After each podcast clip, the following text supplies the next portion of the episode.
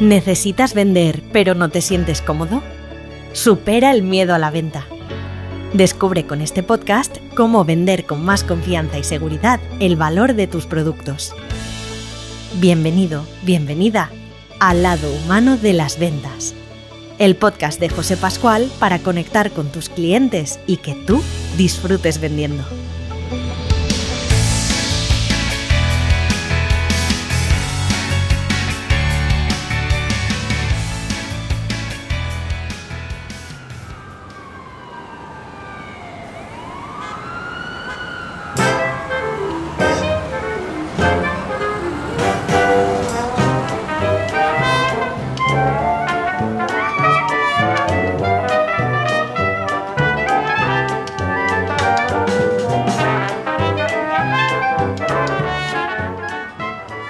Era una tarde preciosa del mes de mayo de 1952.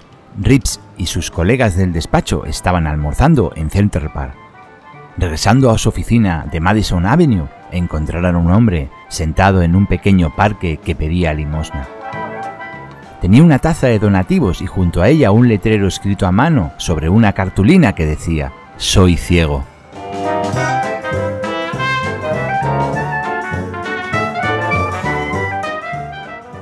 Por desgracia para aquel hombre, la taza solo contenía unas pocas monedas. Sus intentos por convencer a otros de que le donaran dinero demostraban ser insuficientes.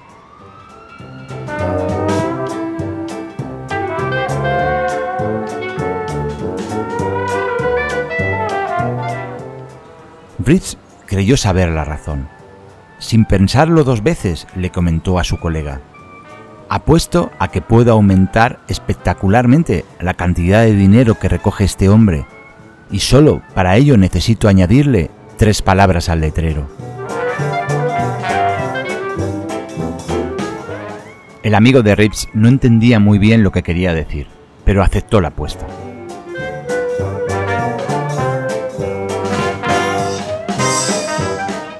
Rips se presentó ante aquel hombre ciego y le explicó que entendía un poquito de publicidad.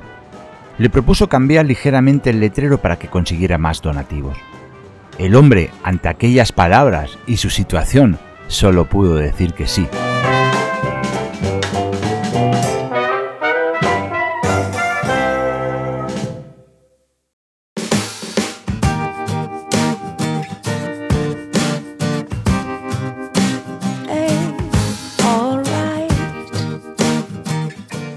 Ritz cogió un rotulador y añadió sus tres palabras. Él y su amigo se retiraron unos pasos para observar la reacción de la gente que paseaba. Casi inmediatamente, unas cuantas personas dejaron algunas monedas en la taza del ciego. Pronto se detuvieron más personas y comenzaban a hablar con el hombre y a sacar billetes de dólar de la cartera. Al cabo de 30 minutos, la taza desbordaba de monedas y el ciego no se creía lo que estaba pasando. Pero, ¿qué palabras había añadido Ritz? El texto original decía, soy ciego, y el texto que modificó Ritz decía, es primavera y soy ciego.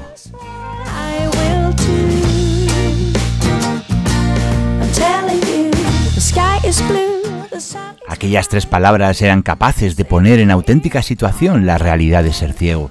Y lo que es más importante, eran capaces de remover a los lectores y hacerlos ver lo afortunados que eran.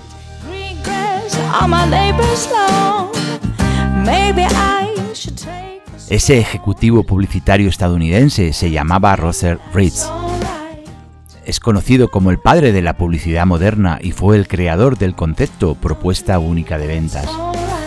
Rips era un tipo pragmático con las ideas muy claras. Para él, la claridad era indispensable en el mensaje.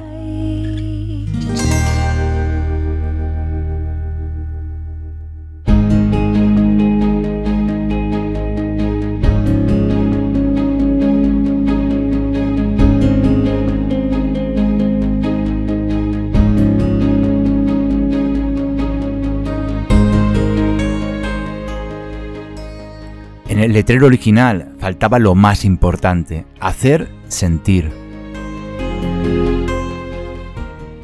A la hora de vender, a la hora de influir en los demás, tenemos que tener claro tres cosas. ¿Qué queremos que sepan? ¿Qué queremos que sientan? ¿Y qué queremos que hagan?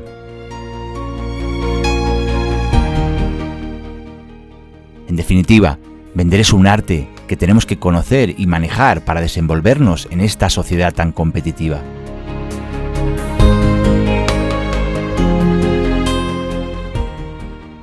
Un episodio más, me siento muy afortunado. Hoy tengo la gran suerte de poder entrevistar a Yosu Lazcoz.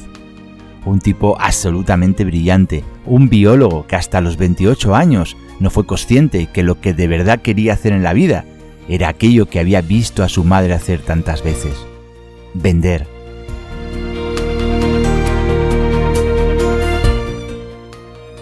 Joshua ha escrito cuatro libros y cuenta con innumerables éxitos, pero si hay algo que me ha sorprendido en él, es su generosidad y es su pasión por seguir aprendiendo. Hoy Josu, sin duda, nos va a ofrecer una mirada distinta, una forma diferente de ver las ventas.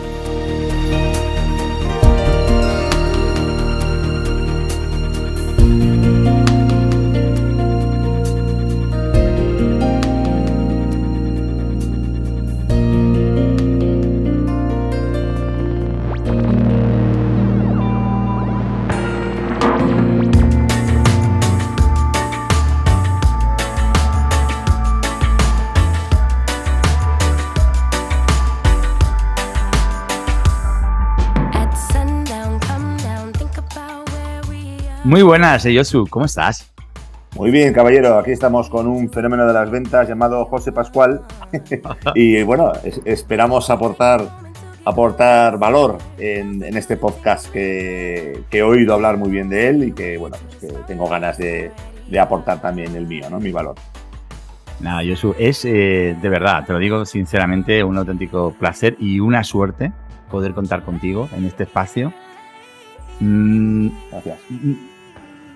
Este espacio, este podcast, está enfocado, tiene un objetivo y es intentar ayudar a emprendedores, a freelance, a profesionales independientes, a vendedores, ¿por qué no también? Porque se trata de hablar de ventas, pero buscamos aportar esas, esos tips, esos consejos, esas ideas a, a esos profesionales independientes que de alguna manera todos tienen en común Em, que, la venta es transversal a todos ellos y que todos necesitan eh, formarse, adquirir habilidades, sobre todo adquirir seguridad a la hora de vender. Y el propósito de este podcast es intentar, en la medida de lo posible y desde la humildad siempre, eh, poder ayudarles. Por lo tanto, es un lujazo enorme, como he dicho, tenerte aquí porque tú eres un tipo absolutamente brillante. He estado investigándote, sí, eres absolutamente brillante. He estado investigándote, creador del concepto Optitud, el primer aplicador de la psicología positiva en la formación de ventas, fundador del Congreso Conecta y Cierra, autor de cuatro libros, Optitud, Optitud ante la adversidad, El arte de vender, el mejor el, mejor vendedor del mundo, que es su último libro, eh, cofundador de Ventas Híbrida, creador del método Selit. Eh, como vendedor ha sido premiado en nueve años consecutivos con diferentes medallas, la medalla de oro, la de plata, la de bronce, y cuentas con infinidad de formaciones y de conferencias. Bueno, sencillamente no se me ocurre a nadie mejor que tú para hablar de ventas. Te agradezco, te agradezco José la invitación y me parece que tu propósito, bueno, me parece no, tu propósito de, ayudar es compartido por mí. Y oye, y todo lo que sea, pues ayudar a este mundo tan complejo eh, del emprendedor, ¿no? del freelance, eh, en una profesión tan desconocida como son las ventas, bien, pues eh, estoy encantado de, de, aportar mi granito de arena aquí, ¿no? Bueno, pues más allá de todo lo que he contado, que ya es muchísimo, me gustaría que nos contaras, eh, ya desde, desde el ángulo que te apetezca, quién es Josu Lazcoz. Muy bien. Eh, Josu eh, empezó en este maravilloso mundo de las ventas a los seis años. Eh, yo no sé por qué hice esa primera venta. quizás por verle a mi madre cuando me hablaba de sus ventas en unos grandes almacenes navarros eh, le brillaban los ojos, eh, eh, hablaba con tal pasión y diversión sobre lo que estaba haciendo y consiguiendo con, sus clientes que yo de niño esto lo interioricé y de alguna manera hice una venta de galletas chiquilín en, en la Sierra Urbasa a los seis años, ¿no? Después de, esta primera venta, eh, yo me, siempre suelo decir en, formato humor, ¿no? Me despisté por el camino, bien, eh, hice una carrera, pero antes ya de hacer la carrera yo ya había estado vendiendo. Yo ya había estado vendiendo sin ser consciente de que esto de las ventas se me daba bien. Siempre había tenido facilidad para relacionarme con las personas, había tenido grandes eh, dosis de, éxito a la hora de influir sobre las personas pero nunca había reflexionado sobre ello, ¿no? De hecho, empecé esta carrera, em, luego después hice, ya más maduro, ya cuando ya estaba en el mundo comercial, hice, hice cuatro másters, pero si yo tengo que definirme quién es Josu, eh, yo soy una persona en, constante evolución, como, hemos hablado antes, ¿no? En constante desarrollo. Eh, eh, aplico en las ventas todos aquellos conocimientos que sobre el ser humano se tienen desde diferentes aproximaciones, no solamente desde la aproximación de las ventas, sino desde la aproximación de la psicología, desde la neurociencia, desde el storytelling, desde, desde que estábamos hace un millón de, de, de, años en las cuevas, ¿no? El cómo nos comunicábamos con nuestros congéneres, ¿no? Y cómo influíamos sobre esos antiguos cazadores recolectores, ¿no? Todo, todo que tiene que ver con las ventas, yo me di cuenta en, en el año 98, yo tenía ya casi 30 años, cuando me hago una pregunta, y, este fue, fue, digamos, el detonante del de, inicio en esta profesión. Eh, yo tenía 28 años pasados, ¿no? Y, yo me hice esta pregunta, ¿no? Es, oye, Josu, ¿por qué no eh, te dedicas a algo en lo cual eh, eres bueno, que es relacionarte con las personas, ¿no? Y, y dije, bueno, pues voy a probar en este mundo de las ventas. Claro, yo no había vendido a nivel profesional nunca. Luego me tenías que ver esas primeras ventas con ese tono de voz quebrado, con las manos temblorosas, pero siempre con, con esa ilusión, ¿no? Siempre con esa ilusión eh, de niño eh, que, que, era cuando tenía seis años y que aunque, aunque mi cuerpo no me acompañe, porque lógicamente no soy aquel niño de seis años ni aquel atleta eh, de competición que era de crío, ahora sigo manteniéndola intacta, ¿no? Yo soy una persona que explora, que juega, que se divierte y que le encanta relacionarse con las personas.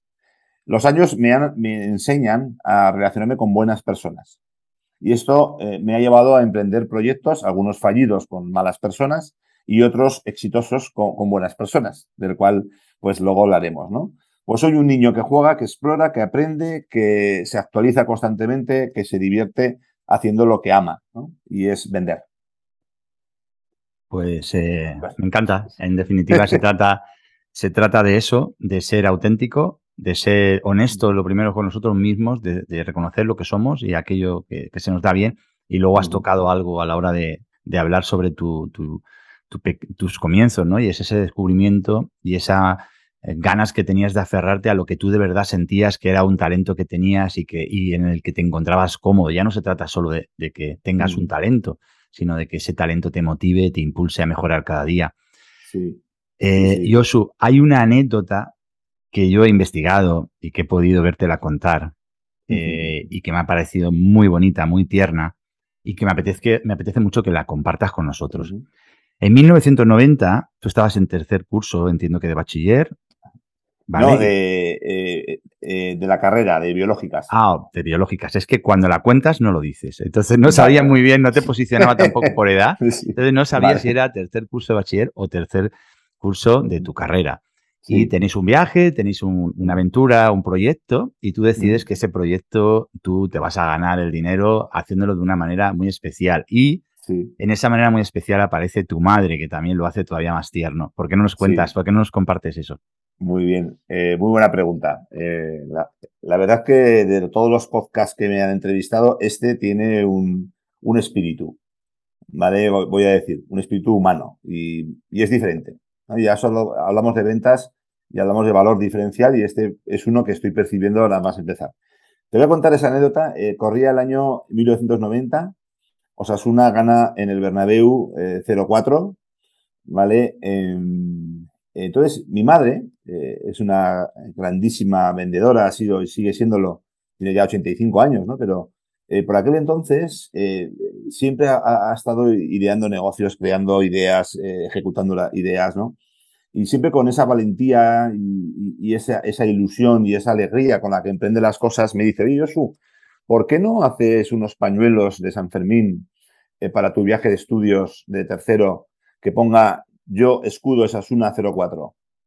Y, y de hecho, yo pues cojo y compro la idea, ¿no? Compro la idea y dijo, oye, pues me parece una idea excelente, ¿no? Se la voy a plantear a la clase, a ver qué me dicen y, a ver si, em, bueno, pues a ver si me apoyan para crear los pañuelos y sacar el dinero para la clase, ¿no? Entonces yo eh, voy con un prototipo de un pañuelo y les digo, oye, mira, tengo un prototipo de, para hacer un pañuelo de Yo Escudos Asuna eh, 04, ¿vale? Em, y lo quiero lanzar para el viaje de estudios, ¿no? Ya empiezan una serie de, personas, eh, todas en fila india, a, empezar a soltar objeciones, ¿no? Y, creencias limitantes, ¿no? Que al final son cosas eh, a veces relacionadas, ¿no? Y me dicen, oye, ¿cómo, ¿cuándo los vas a vender? Y yo, pues en diciembre. Y me dicen, no, no, no, en diciembre ¿cómo los vas a vender? Si San Fermín es el 6 de julio. Y yo, los voy a vender en diciembre. Siguiente. Llega el siguiente y dice, oye, ¿a cuánto los vas a vender? Me dice, pues a 500 pesetas. Y me dicen, pero hombre, joder, Josu, pero si los pañuelos de San Fermín que venden a pasar de toros, los venden a 150, pero siguiente. Y así uno detrás de otro, uno detrás de otro, objeción tras objeción, tras objeción, tras objeción, hasta que llegaron la decimoquinta persona, me aburrí y les dije, ¿sabes lo que os digo? Que no eh, vais a participar en el proyecto de la venta de pañuelos. Eh, voy a hacer 500 pañuelos a 500 pesetas, los voy a vender todos y la pasta me la voy a llevar yo. Bien, ¿os parece bien, no? Sí, vale. Cogí, me acuerdo, eh, iba por San Nicolás, por San Gregorio, la calle eh, típica de Pamplona con un mogollón de bares y tal. Y yo llevo una mochilica, lloviendo, frío, diciembre, noviembre, en Pamplona, ya no es el clima tropical que tenemos ahora, ¿no? Eh, entonces, yo iba con una mochila vendiendo pañuelos y yo le decía a los bares, decía, ¿tú qué ves aquí? Un pañuelo. No, esto no es un pañuelo. ¿Qué es, pues? Historia. Tú y posiblemente yo no vamos a volver a ver este hito en nuestra vida. Y es la primera vez que se relaciona a Osasuna con San Fermín. Eh, y empecé a vender pañuelos como un descosido. Empecé a vender pañuelos, vender pañuelos, vender pañuelos. Y luego rinde visita el Madrid al Sadar y, eh, y yo pues me quedaban por vender 100 pañuelos. Y empiezo a vender pañuelos por los alrededores de... Yo no estaba en ventas todavía. O sea, yo no había ni pensado que era capaz de hacer esto, ¿no? Bueno, pues eh, empecé a vender pañuelos a todos los conserjes, los que tiran las entradas, a los de la ventanilla, a gente y tal.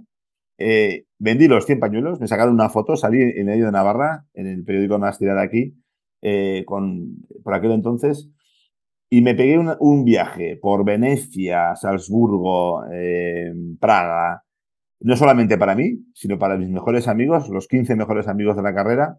Nos, ponía, nos pusimos tibios de cerveza, de, viajes en góndola y todo, pues por, me lo dio las ventas.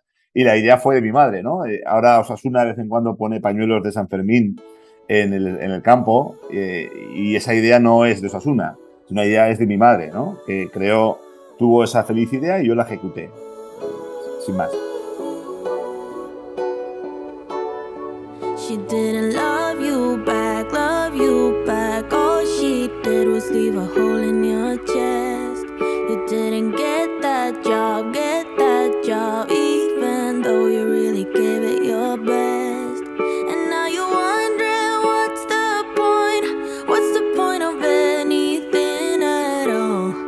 But let me tell you why, tell you why. Pero bueno, es muy bonita porque gané dinero pero yo tengo un pañuelo porque no, no circulan muchos eh, y esto es una especie de museo que alguna vez Osasuna debería tener, aunque también he trabajado con Osasuna, posteriormente de adulto eh, estuve trabajando con el equipo de, primer equipo, con Diego Martínez la última temporada, pero bueno, es una anécdota muy bonita y que siempre la cuento en mis, en mis conferencias, ¿no?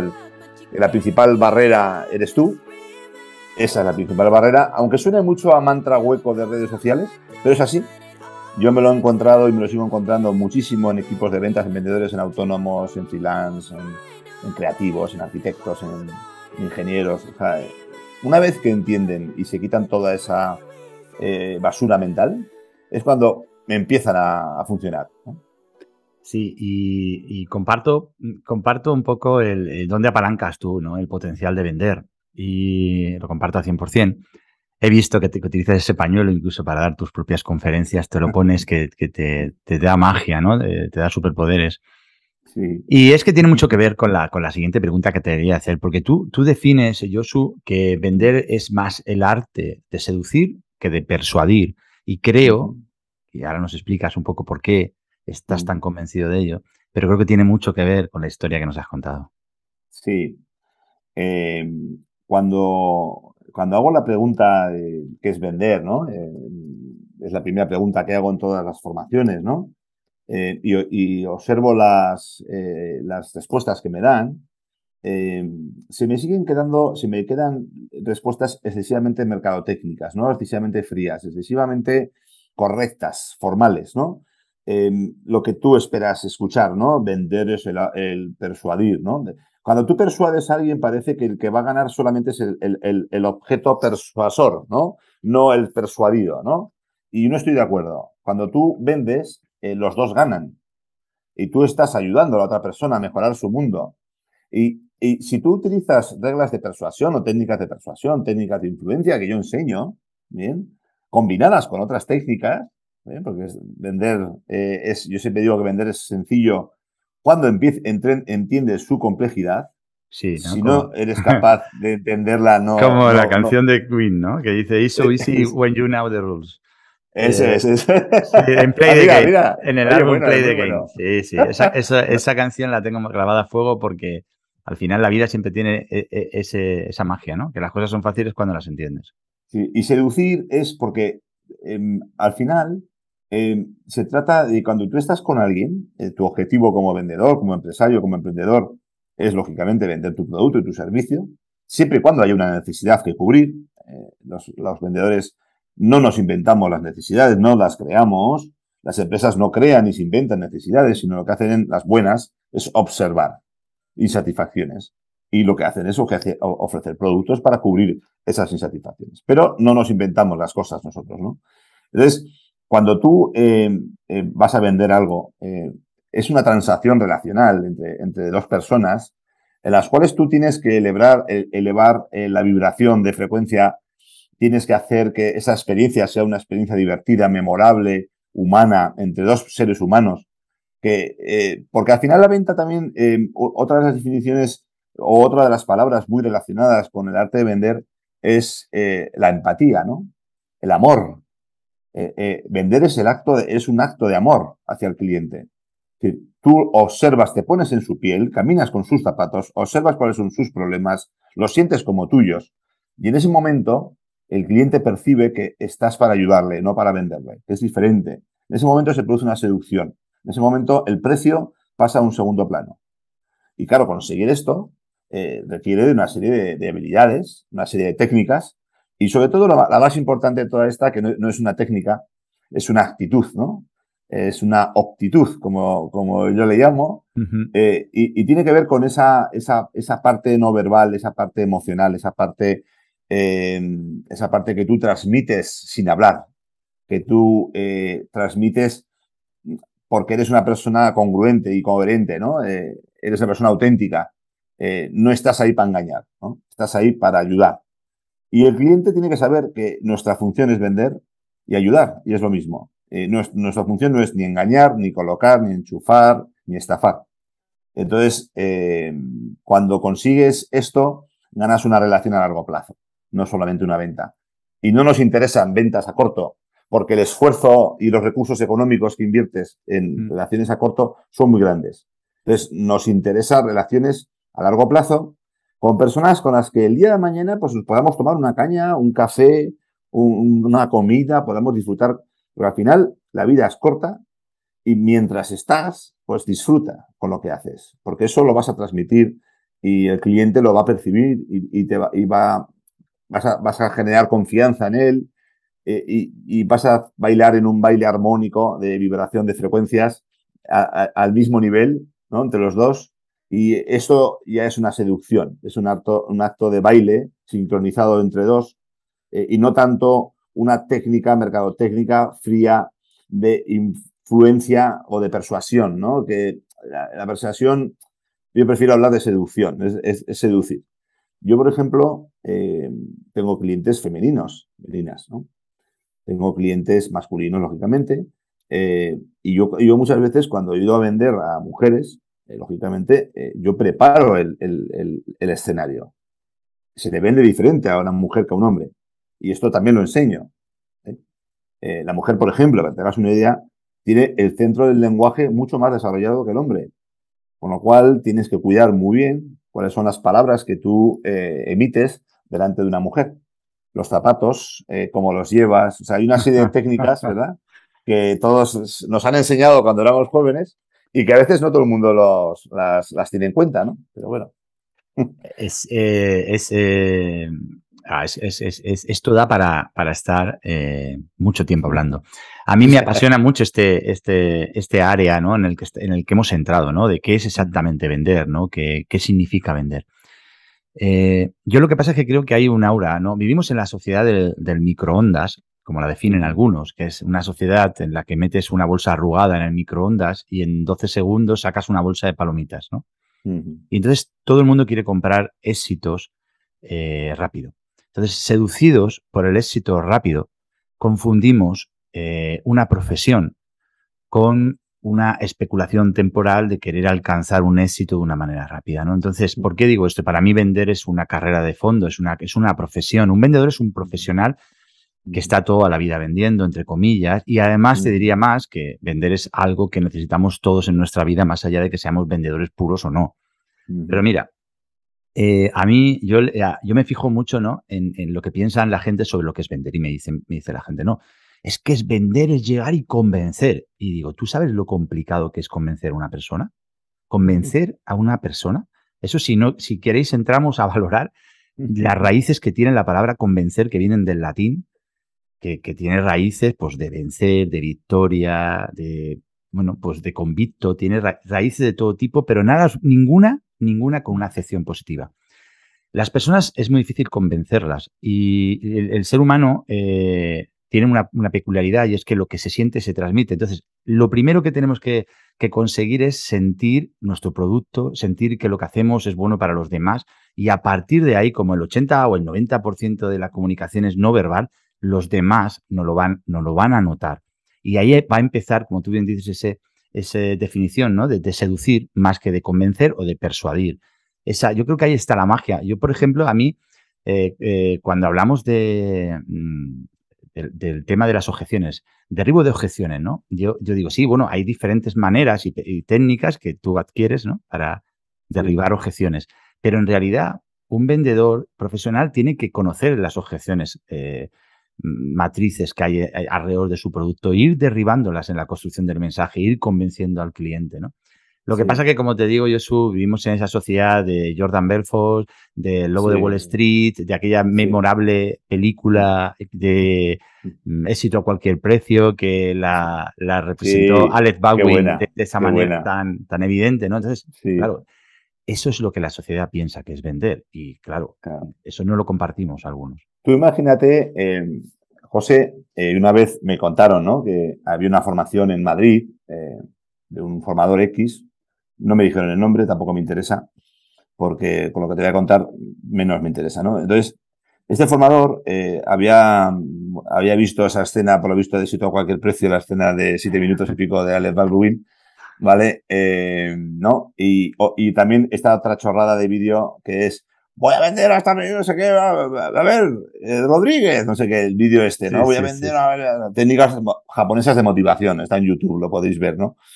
Y tal. Entonces, claro, este formador lo cogió en Madrid, empezó a hacer un discurso de ese, de ese pelaje, ¿no? Empezó a gritar, a levantar la voz, y ahora vete, coge, cógete este, estos paquetes de Kleenex y ponte a venderlos en la, en la castellana, ¿no? Y la gente dice, oye, mira, yo he venido aquí a aprender a vender, no he venido a vender Kleenex.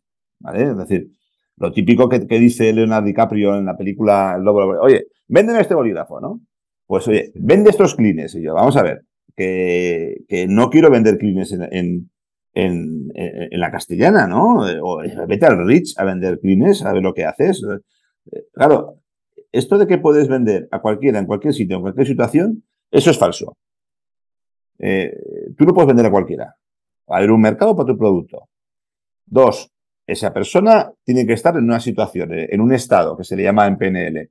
Tú no puedes abordar a un tío que no conoces de nada y, destruir el estado en el que está, está paseando tranquilamente por el paseo del Prado o está ah, con su mujer paseando con sus hijas pequeñas. Tú no puedes romper ese estado y, introducirte en su intimidad eh, y, atracándole, como diría yo. ¿eh?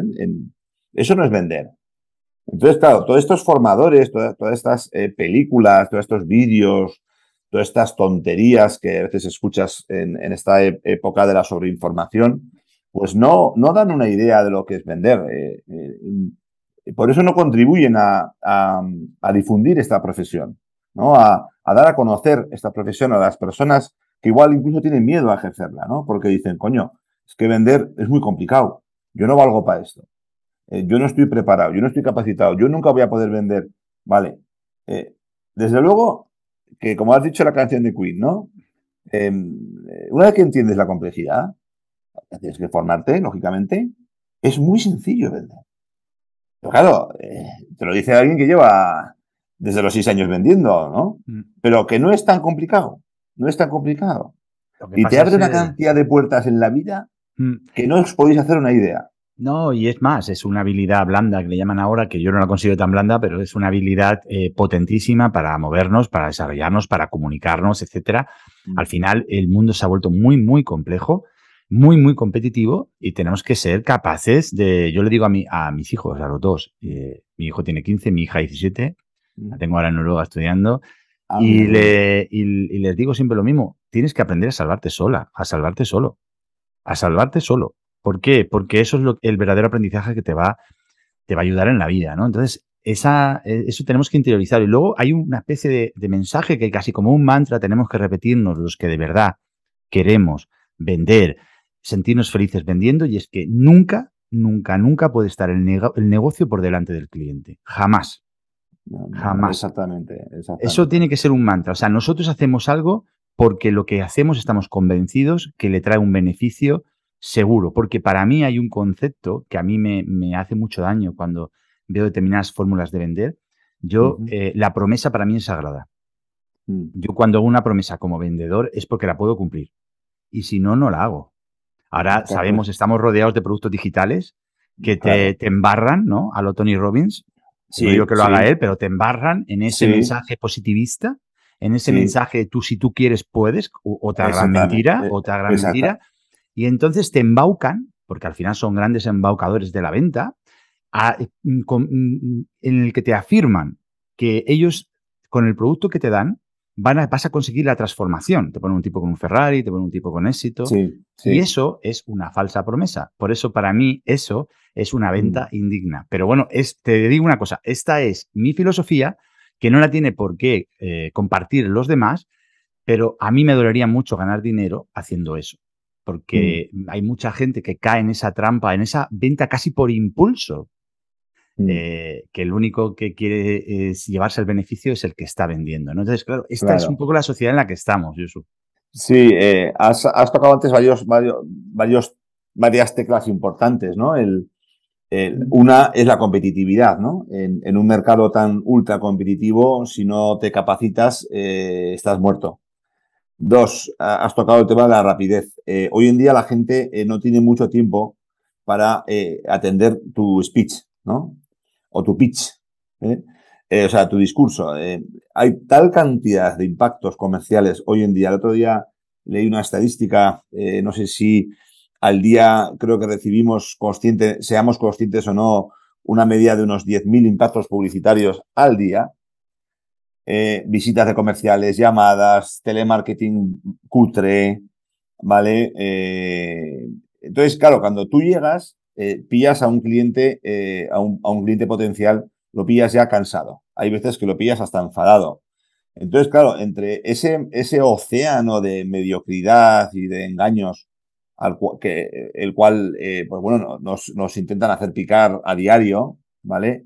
Eh, el conseguir la atención del cliente y el interés, eh, si no te capacitas para ello, es muy complicado conseguirlo. Otra tecla que has tocado es la honestidad, ¿no? Mm. El vendedor profesional es un vendedor honesto. No engaña nunca al cliente. Es más, es un cliente, es un vendedor que si hay una solución que es más económica, que es realmente la que se adapta mejor a las necesidades o problemas que tiene este cliente, el vendedor profesional y honesto se la va a ofrecer. Y el cliente alucina cuando haces esto. Dices, mira, es que yo no te quiero vender esto porque eh, tú necesitas esto otro. Y no te voy a vender eh, lo que tú me estás pidiendo porque va en contra de, mi, de honorabilidad y de mi ética profesional. Porque las ventas es una profesión con ética. Dos, eh, el tema de la rapidez, otra palabra que has tocado, ¿no? las ventas no son un trabajo rápido. Las ventas no es una fórmula mágica de tres ingredientes eh, de rápido consumo que las metes en el microondas, ¿verdad? En 10 segundos tienes las palomitas. No, no, no. Las ventas no es una profesión rápida. El que piense que va a hacer un cursillito de un fin de semana con un motivador de estos, que, te, que, luego, tú fíjate, y yo a, todos los oyentes de los podcasts, de tu podcast, eh, José, eh, les doy un consejo, ¿no? vosotros cuando consumáis un producto, con la persona que sea, cuando leáis una publicidad, fijaros muy bien en lo que dice esa publicidad. Voy a poner un ejemplo, me voy a mojar. Con este curso aumentarás tus ventas un 25%. Falso. Con este curso te convertirás en un vendedor profesional en dos semanas. Con esta fórmula. Falso. Con este curso te convertirás en el mejor vendedor del sector. Falso. Siempre que te hacen una promesa de este tipo, son gente que te está y te va a engañar. Con lo cual, fijaros, eh, por favor, en los titulares. Yo he hecho cursos en abierto, hago todas las cosas que hago las hago in company, en privado, para empresa, ¿vale? Em, y todos los que he hecho en, abierto, yo nunca prometo estas cosas. Eh, yo, te, yo, te, puedo decir que mis clientes tienen crecimientos de dos dígitos, ¿vale? Pero no se deben a mí, exclusivamente. Entonces, que yo decir que mis clientes tienen crecimientos de dos dígitos, me estoy atribuyendo un mérito que no es mío y estábamos otra vez volviendo a la ética y a la honorabilidad. No estaría siendo honorable. Yo os puedo decir casos de ejemplos de éxito de mis clientes, pero esos ejemplos los ha conseguido mi cliente, no yo. Yo lo único que he hecho es encender la mecha. Se da técnicas, herramientas, pero el logro es suyo. Yo no me lo quiero apropiar.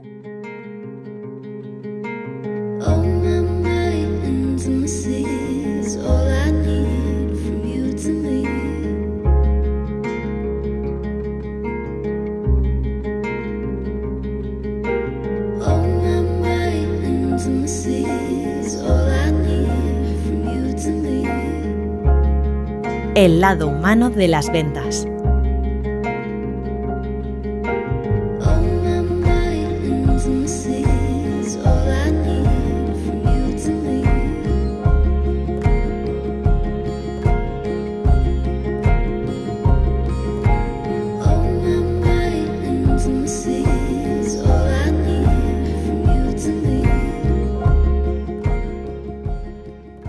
Promesa, Josu, la promesa. Es algo que hay que, hay que tener muy claro cuando, cuando nos dedicamos a vender.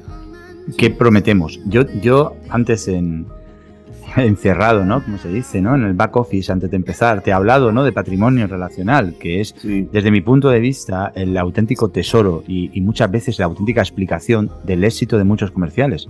El patrimonio relacional. Y ese patrimonio relacional se consigue cuando las personas quieren trabajar contigo. Casi hagas lo que hagas, vendas lo que vendas. Mira, yo, eh, y lo digo desde la máxima humildad, tengo clientes muchos años, eh, algunos 25 años, ¿no? Y, yo creo que muchos me tienen, me tienen como, como proveedor porque saben, o sea, me llaman para pedirme cosas del sector, porque al final llevo muchos años, y yo les, les mando a la competencia. O sea, cuando un cliente, la gente me llama para preguntarme y yo le digo, mira, eso, ese producto nosotros no lo tenemos, pero sé, porque me, gusta investigar, que lo tiene tal empresa, ve y pídeselo porque va a ser tu solución. Entonces, eso que aparentemente es perder una venta, es conseguir una relación. Y esto yo creo que es un principio básico para entender de verdad de qué va el juego de vender.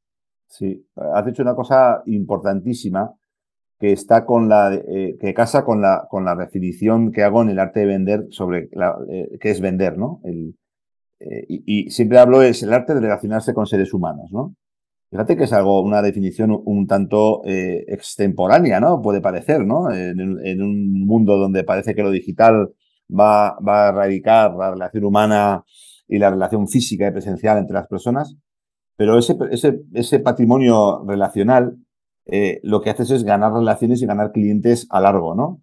Porque cuando el cliente te detecta, eh, detecta que tú no estás ahí por la comisión ni por la venta, sino por él, cuando detecta que tú has venido a ayudarle y no a venderle, sino a ayudarle, que para mí son sinónimos, en, ese momento el cliente confía en ti y, te da las llaves del castillo. Y te dice, mira, entra y sírvete lo que quieras. Abre la nevera, hay cervezas, hay pastel de carne, hay lo que quieras, ¿bien? Pero claro, para llegar a ese paso, tiene que confiar en ti y tienes que trabajar eh, los tres cerebros que, tenemos los seres humanos, ¿no?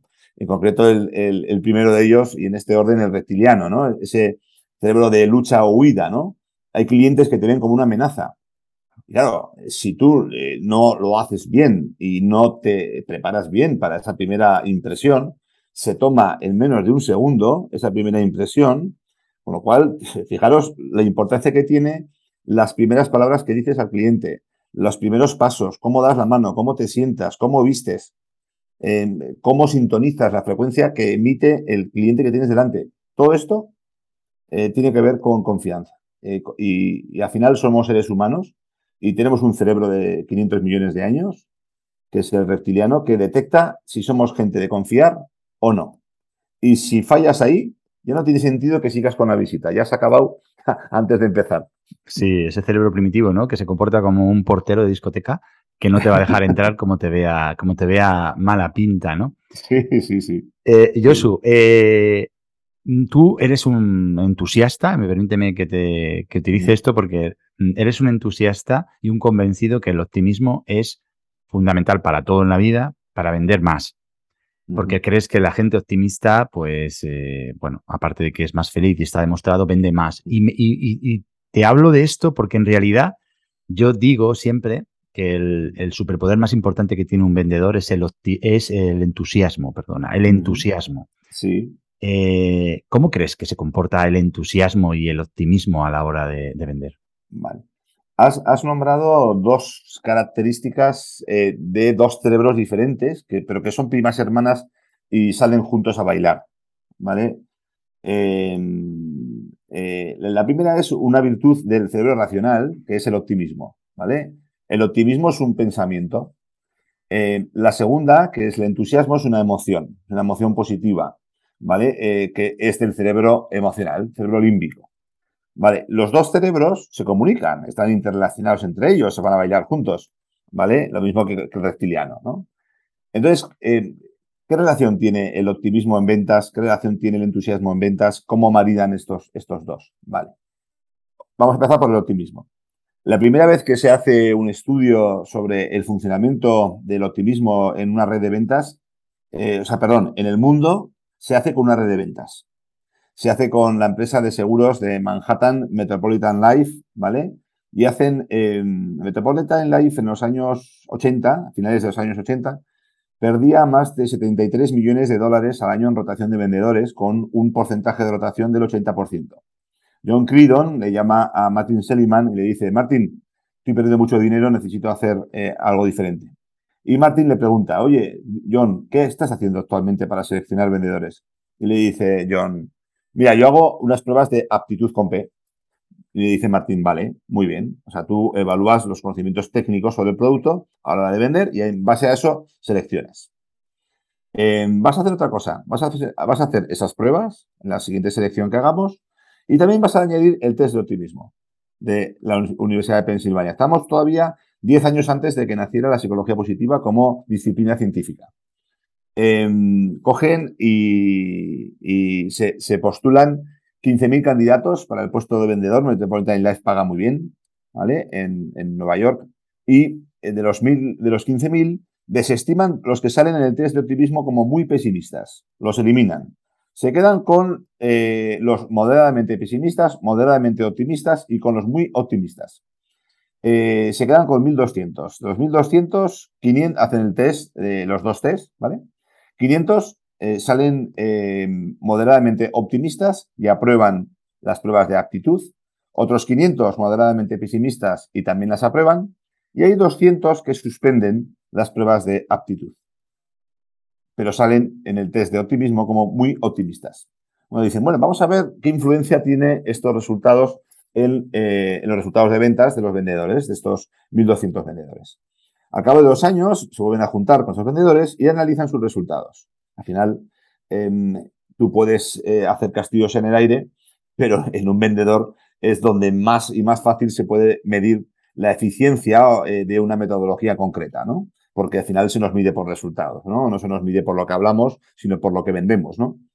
Entonces, em, hacen, hacen análisis y resulta que los muy optimistas, también se les llamó comandos especiales, vendieron un 26% eh, más eh, que los, no, 54% más que los moderadamente pesimistas y un 26% más que los moderadamente optimistas.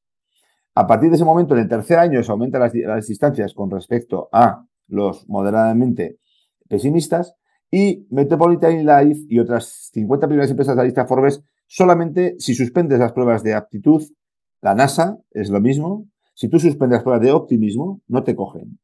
¿Por qué es importante la variable, la virtud optimista en un vendedor? Porque eh, normalmente los vendedores, y ya no digo, eh, o sea, no digo solamente vendedores, sino también emprendedores, eh, creativos, freelance, bien, la principal competencia que tienen es su, su, propia mente. Es la principal competencia, su propio pensamiento.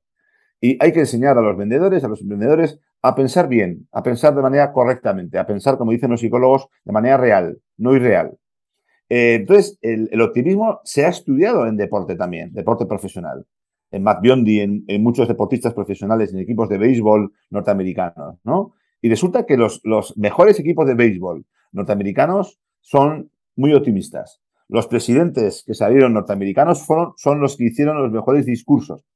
El optimismo, ¿por qué es importante? Porque la virtud, la profesión de emprendedor, la profesión de vendedor, es durísima, es muy dura. Eh, estás sometido a rechazos constantemente. Cuando te piensas que eres la bomba, no te preocupes que ya llegará a la calle para ponerte en tu sitio. Y te ponen en tu sitio, ¿vale? Eh, para que no te crezcas. Eh, la, profesión de emprendedor y la de las ventas es una profesión de mucha presión, mucha presión y presión sostenida en el tiempo. Solamente las personas que son optimistas son capaces de no solamente resistir la presión, sino superar los resultados bajo presión. ¿Vale? Biondi, eh, en el año 88, Olimpiadas de Seúl, era llamado a ser el nuevo Mark Speed. Biondi, eh, las dos primeras pruebas, sale, eh, queda segundo y tercero. La prensa internacional dicen que es un bluff, que no va a funcionar, que eso es un fracaso de nadador. Matt Biondi había estado, entrenándose en había estado entrenándose en optimismo con Martin Seligman, fundador de La Positiva, y con su entrenador. Eh, cuando Matt Biondi hace una prueba, le dicen, le engañan el, entrenamiento, le dicen que una marca que, era peor de la que había hecho. Y Matt Biondi se sienta en la pollata de la piscina y en lugar de mirar hacia abajo con la cabeza entre las piernas, mira hacia arriba, visualiza qué va a hacer y salta a la piscina. Y vuelve a hacer récord del mundo, por segunda vez. Eh, el resultado Matt Biondi eh, salió en el test de optimismo de Seligman muy optimista, y a raíz de, esto, eh, Matt Biondi ganó cinco medallas de oro en las cinco pruebas restantes. Un vendedor eh, recibe rechazos constantemente, fracasos, se siente una mierda, no vale para nada, que eh, lo va a abandonar, no vale para todas las ventas, me voy a dedicar a la carpintería metálica, no valgo, ¿no?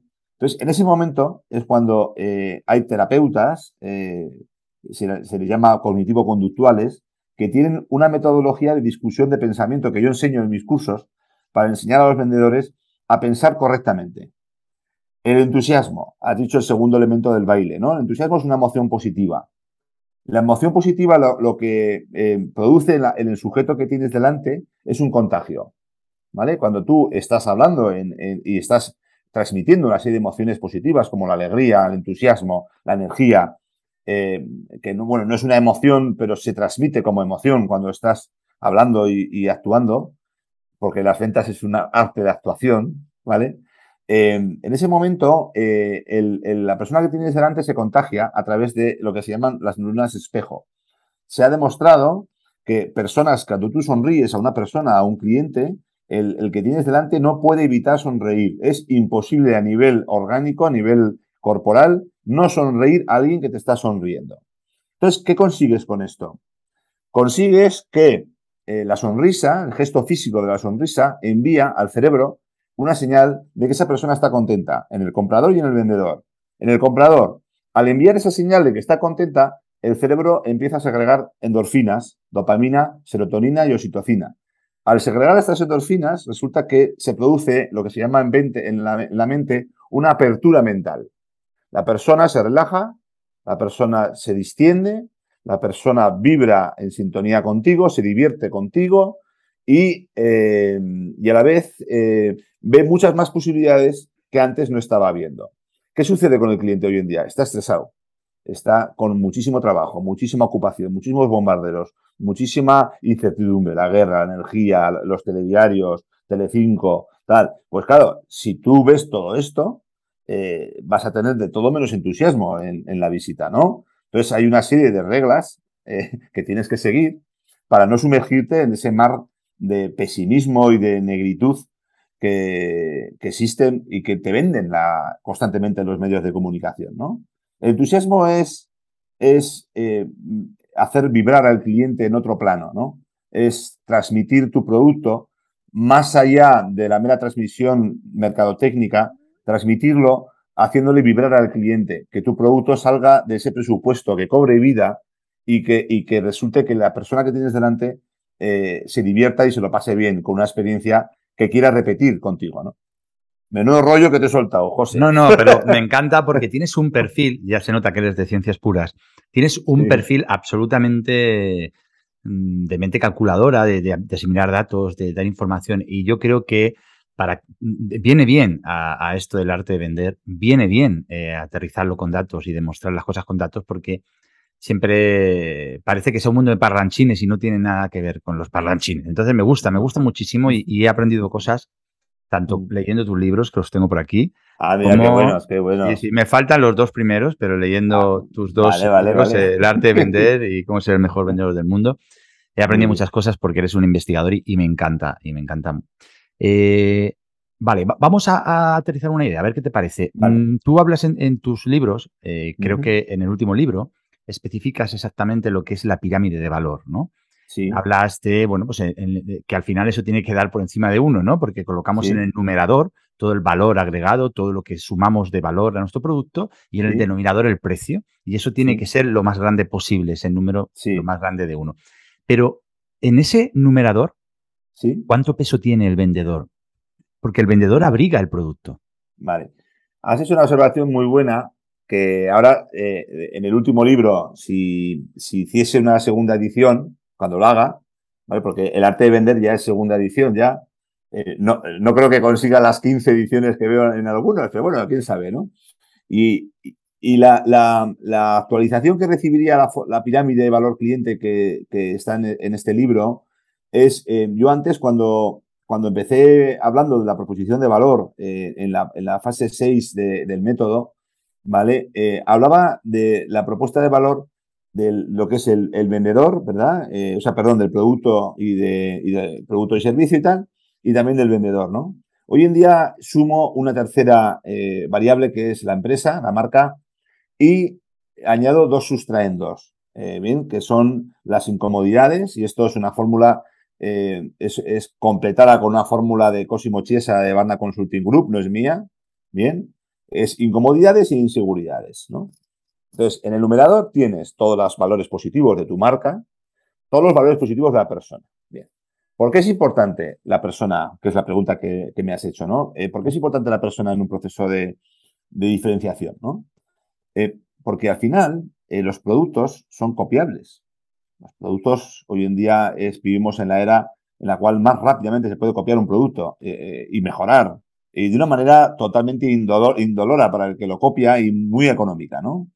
Entonces, hoy en día el servicio también es copiable. Es decir, todo el mundo usa estos claims que no dejan de ser commodities, no dejan de ser elementos que no diferencian como son. Servicio personalizado. Atención 24 horas, ahora, ahora, vale, puedes decir 24-7, me da igual, ¿vale? Como le quieras decir. Pero eso que estás diciendo de esa manera lo están diciendo millones de empresas y millones de vendedores como tú. Con lo cual, esto no es un elemento diferenciado. Siempre el vendedor eh, tiene que tener claro eh, una pregunta que es ¿por qué te tienen que comprar a ti y no la competencia? Al hilo de la, de la persona hay una cosa que no se puede fotocopiar, no se puede fusilar, no se puede copiar. Es la persona. La persona tiene que dejar parte de su ser en, esa visita. Parte de su ADN lo tiene que dejar y tatuarlo en la piel del cliente y en el ADN del cliente en cada una de las visitas. Tú tienes que dejar algo de ti en cada una de las visitas. Mm. Tú no eres un autómata, no eres un robot. Si fueses un robot o un autómata, serías perfectamente sustituible por una tienda de e-commerce. ¿Vale? Si, si tú quieres competir con los e-commerce, ¿eh? Si tú quieres convertirte en un e-commerce con patas, bien, ya puedes diferenciarte en base a tu persona. Porque, como tú le des al cliente algo que lo puede conseguir en Internet sin participación de un comercial, el cliente va a preferir comprar desde el sofá sin que le moleste un comercial.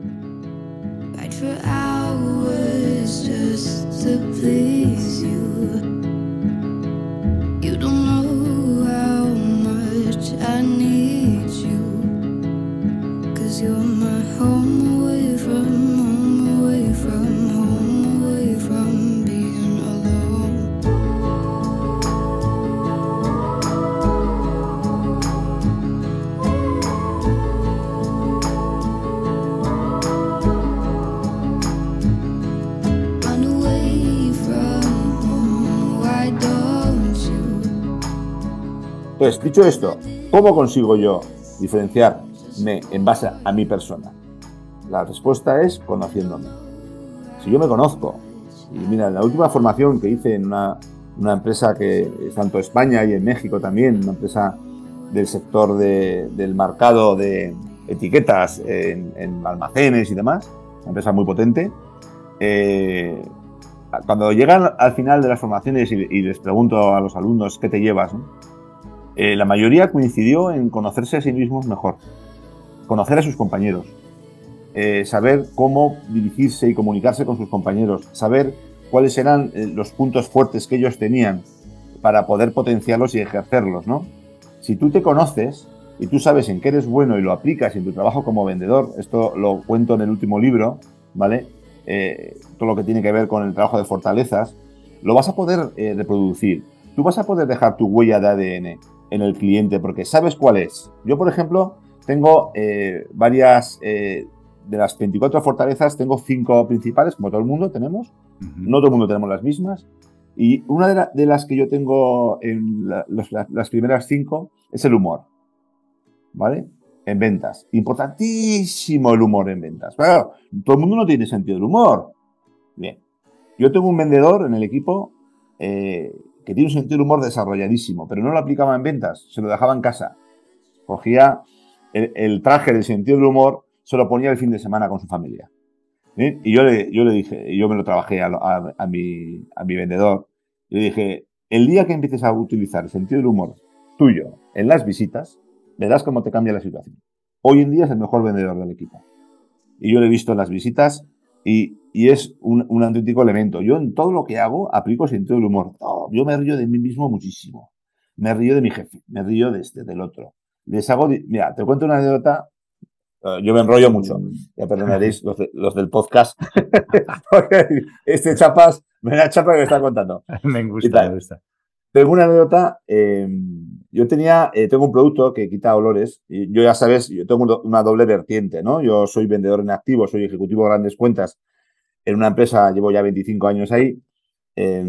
todavía sigo, no, me han votado. Bueno, sí que he dimitido de dos puestos porque empecé de gerente, director comercial, responsable de apertura de distribuidores, distribuciones a nivel nacional, tal. Fui dimitiendo tal y luego ya no pude dimitir más de ventas, ¿no? dijo, bueno, tú te quedas raso, ¿no? Y, Estás en, en Procter Gamble, ¿no? Estaba en, eh, sí, sí, sí, vendo, ahora, ahora, ya ha cambiado la situación porque Procter Gamble, eh, cuando, cuando se implementó en España, creó una joint, venture, una, una, asociación con eh, Suter Profesional, ¿no? Una empresa de, eh, italiana de 160 y tantos años y tal, ¿no? Entonces, entonces los premios los daban los dos. Ahora los da solo Suter. ¿no? Entonces, esa anécdota es, yo tengo un producto para quitar los olores de los tejidos, ¿no? Y eh, llegó un día a un almacén de limpieza, estaba la directora de la residencia con las dos operarias de limpieza, ¿no? Y yo, era un día de agosto, me acuerdo, eh, un calor en Pamplona, pues igual treinta y tantos grados y tal, horrible, ¿no? Y yo tenía, pues, lógicamente, el, el, alerón, pues, como Camacho, ¿no? En el Mundial, ¿no? y tal. Y cojo y, y, cojo y digo, mira, tengo un producto para los tejidos muy bueno. Me cojo el producto, me lo echo en el, en el alerón, ¿vale? Y cojo mira, ya, ya veréis cómo ha quitado el olor que... Y, y fui persiguiendo a las tres por ese almacén pequeño. Las tres empezaron a corretear en círculo, llorando de risa, con la lágrima en los ojos, se montó ahí un, un momento de, de, explosión de humor y de alegría en ese momento. Es un cliente que sigue conmigo desde hace muchos años. Cuento esta anécdota siempre porque yo cada vez que las veo se ríen. Diga lo que diga, antes de empezar a hablar, les hago un gesto con la cara y ya se están riendo las tres. Y claro, con esa situación y esa distensión, luego cumplo el objetivo, que es ir a vender lo que he pensado que voy a vender en esa visita, ¿no? Porque yo, vale, yo hago amigos vendiendo, pero mi objetivo es vender. A mí me pagan por vender, ¿vale? y, como consultor, lo mismo. O sea, eh, me pagan por, me pago a mí mismo por venderme a mí mismo. Entonces, entonces eh, como no me puedo despedir como vendedor, pues ahí, estamos disfrutando también. Es, muy interesante lo que cuentas porque yo creo que la, clave no está tanto en la, que la anécdota es fantástica, la de, la de cómo aplicar el humor ¿no? a la venta, y, pero yo creo que aquí con lo que nos tenemos que quedar es con la idea de conocernos. ¿Por qué? Porque mm, tipos de vendedores hay muchos y tipos de vendedores buenos también hay muchos. Yo, por ejemplo, no tengo humor. No soy un tipo, o sea, no, no, es que tenga mal humor, pero no es una cualidad, no es un talento mío el humor. Entonces yo tengo otros talentos y yo sé que la gente valora en mí otro tipo, pues no sé, mi operativa, mi, mi, respuesta rápida, mi seriedad a la hora de gestionar las cosas, mi compromiso, lo que sea. Lo que está claro es que te tienes que conocer, saber cuáles son tus puntos fuertes aplicables a tu mercado y a tu cliente y hacérselo ver a tu cliente y demostrárselo todos los días. Y con eso conseguirás triunfar, o sea, no te preocupes que no te va a faltar mercado. Evidentemente, si tú y yo saliéramos a vender el mismo producto, tú llegarías a un perfil de cliente, a lo mejor al que yo no llegaría nunca. Pero es que ahí fuera hay un mercado tan grande que no todo el mundo está esperando una persona o un vendedor que, que, tenga humor, sino a lo mejor está buscando otro tipo de vendedor o sencillamente le encajan los dos. Lo que quiero transmitir es que lo más importante es ese autoconocimiento, ese trabajo introspectivo que nos da mm. tanto miedo, pero que yo creo que es la clave de, la superación personal y que creo que por ahí deberían ir los tiros. Sí, sí has dicho otra cosa muy importante. Eh, todo lo que tiene que ver en nombrar las fortalezas es eh, una rama de la psicología que se llama psicología positiva, eh, que estudia el funcionamiento humano óptimo. Nació a finales de los 90 en Estados Unidos. Hoy es una disciplina que está muy desarrollada, lleva ya, pues esto, pues más de 30 años en el mundo y tal, y está aportando eh, investigaciones a ese respecto, ¿no? Una cosa importante que eh, añado a lo que has comentado, muy interesante, que es que cuando tú estás delante de un cliente, tú imagínate que yo estoy vendiéndole a una persona que no tiene el sentido del humor desarrollado, ¿no? Es más, que no le gusta que le vendan con sentido del humor, sino que le, eh, gustan que sea una persona seria, una persona que transmita pues esa, ese rigor, ¿no? En, su metodología, en su proceso y demás. Entonces, claro, esto también es importante, es decir, tú tienes una serie de virtudes, pero luego, ahora viene el pero, ¿vale? Tienes que adaptarte al, al perfil del comprador que tienes delante, ¿vale? Porque la puedes cagar rápidamente. Es decir, si tú tienes mucho sentido del humor y empiezas a, contar chistes a un tío que es más serio que el patín, ¿vale? Pues te cargas la visita. entonces, las ventas es una profesión de observación. Más que de hablar, es de observar y de escuchar. Y, eso te da mucho, si observamos más, eh, si observáramos más de lo que hablamos, em, eh, tendríamos muchas más pistas para poder adaptarnos al, al, público al que me quiero dirigir. ¿no? Sí, yo, yo también me gusta, me gusta mucho la idea, ¿no? Eh, de, mm, de, reflejar las ventas como, como una profesión de sentido común. Y dices, ¿cómo es sentido común? Sino hilándolo con lo que decía yo antes, de convencer, digo, si, si, las cosas son más sencillas, si muchas veces se trata más de aplicar el sentido común, escuchando al cliente, viendo lo que quiere el cliente, viendo lo que necesita el cliente, entendiendo al cliente y a partir de ahí aplicar tu, tu mejor versión tu mejor producto, tu mejor servicio, ¿no? Pero lo hacemos complicado porque vamos desde el ego a vender nuestro producto, a transmitir nuestro mensaje, a demostrarnos a nosotros mismos Mm. lo máquinas que somos, eh, hablando, soltando un rollo y tal. Entonces, ahí hay una algo, una frase, ¿no? Un dicho que nos han dicho a todos cuando éramos pequeños, que seguramente a ti te lo habrán dicho en el mismo formato que, que me lo decían a mí, ¿no? Y es trata a las personas como te gustaría que te trataran a ti, ¿no? Y Eso sabe, es. sabe, sabe, Josu, que eso ha cambiado, ¿no? Y que y Claro. más en el arte de vender, eh, trata a las personas como quieren ser tratadas. Y esto tiene algo, tiene una magia profunda que nos daría para otro podcast entero, Sí, hablando de sí, esto. sí. Y es todo lo que tiene que ver con cómo hacemos sentir a las personas, ¿no? Y cuánto nos preocupamos de que las personas, después de pasar mm, por nuestra, por nosotros, por ese instante, por esos minutos, por esas horas con nosotros, se vayan mejor, ¿no? Esa Claro. frase que tú mencionas en tu último libro y que yo soy fan, y la repito mucho, ¿no? De Maya Angelou, la de que Sí. las personas olvidarán lo que dijiste y lo que hiciste, pero jamás van a olvidar cómo las hiciste sentir, ¿no? Entonces, esto es, esto es, esto es el, esto es el arte de vender, esa adaptabilidad de la que tú hablabas hace un minuto. Claro, claro. El vender es un arte y, y fíjate que he leído a, a solo decir pseudo eruditos, pseudo, pseudo eruditos, porque em, eh, hay, hay- hay personas que dicen, pues me la voy a poner un poco más lejos la lámpara porque aquí se está oscureciendo. Vale. Hay pseudo eruditos que dicen que eh, vender es una ciencia, ¿no? que no es un arte. Y, resulta que es que mm, yo veo inmadurez en, su respuesta, ¿no? Porque eh, vender es, es, una, es, es una, un arte fruto de la observación y de la ciencia y ensamblar y, e integrar y saber cuándo, cómo y en qué proporción aplicar una técnica u otra y con qué persona y y en qué situación, en qué estado emocional, es todo un arte. Y esto es lo que diferencia, lo que distingue a los grandísimos vendedores de los mediocres, de los que no restacan.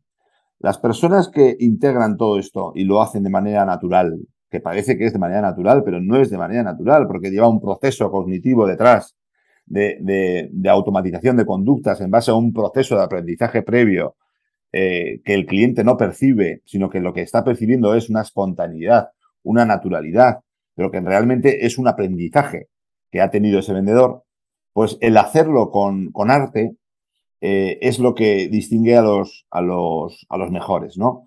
Dentro de las metodologías eh, que existen, eh, por ejemplo, en el, en el séptimo arte en concreto, existen muchísimas más metodologías que en ventas.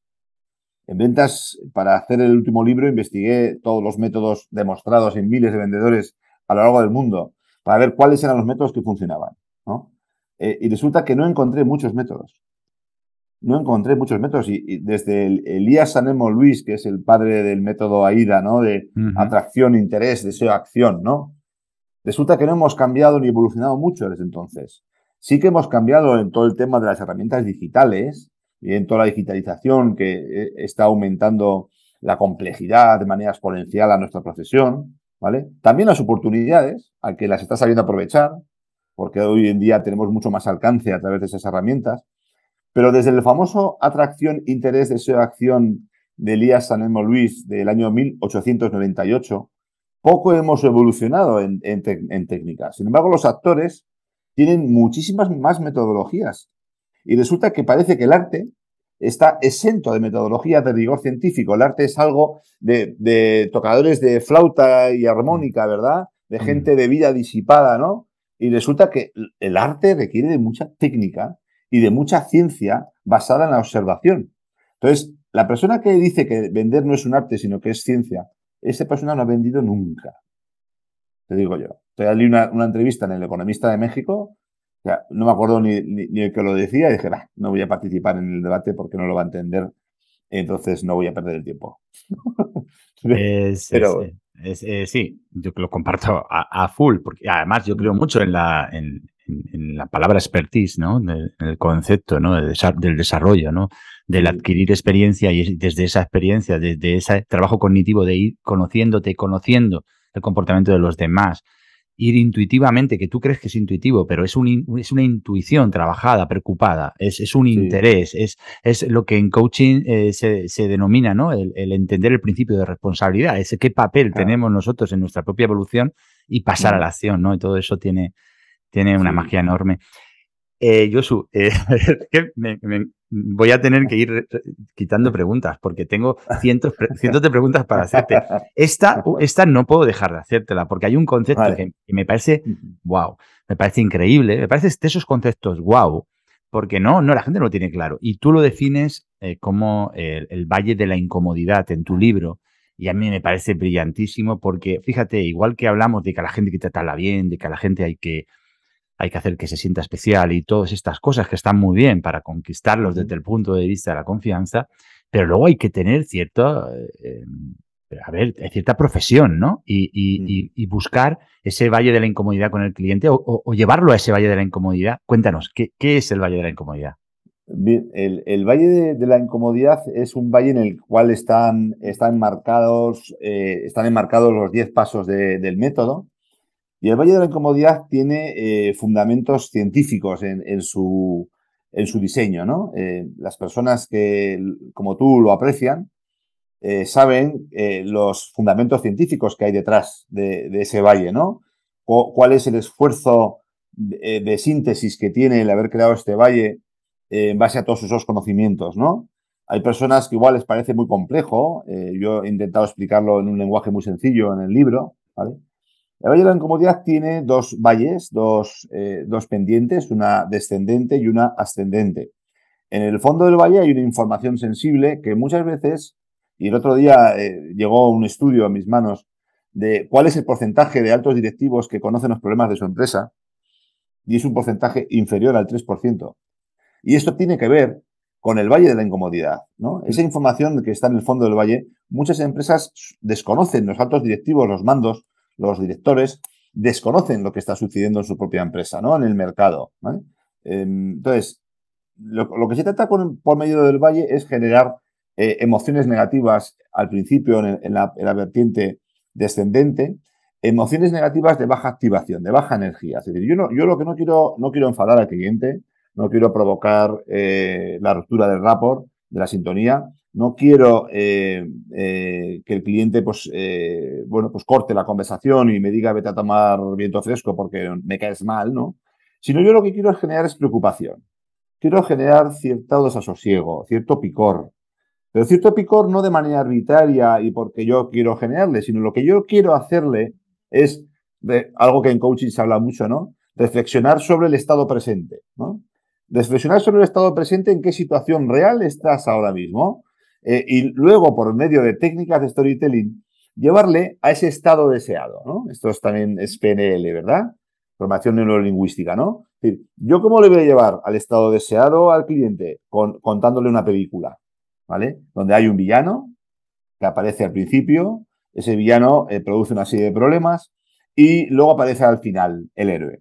Claro, en la, en la vertiente ascendente, todos los vendedores, lo que hacemos, los emprendedores, lo que hacemos eh, es hablar de nuestro producto y nuestro servicio al principio de la conversación sin haber generado tensión narrativa, ¿no? Eso no tiene ningún efecto. ¿Por qué? Porque está demostrado que hay una parte del cerebro, que es el cerebro reptiliano, que capta su atención eh, eh, ateniéndose a lo que se denomina el sesgo negativo del cerebro. Es decir, con tal gran cantidad de información que hay en el mercado, si tú hablas de tus virtudes y tus bondades, vas a generar una atención mucho más limitada que si tú hablas de los problemas sin solucionar que existen en el sector y en el cliente y que tú solucionas con tu producto o tu servicio. Pero en lugar de hacerlo al principio, tú estás hablando de una serie de problemas que tú vas a solucionar al final.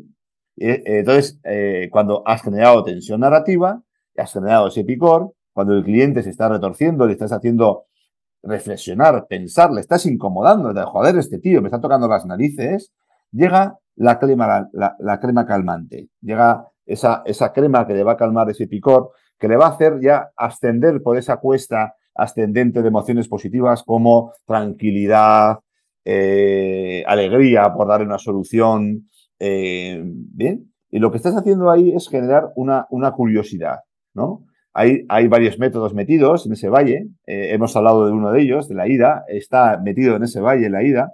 También eh, hay técnicas de storytelling, más de 45 técnicas de storytelling para presentar. Muchas veces los emprendedores quieren levantar un fondo de inversión, ¿vale? Van a Madrid a una de estas rondas y quieren levantar un fondo. pero no han aprendido ni técnicas de storytelling ni técnicas de data storytelling, que están en ese valle, ¿no?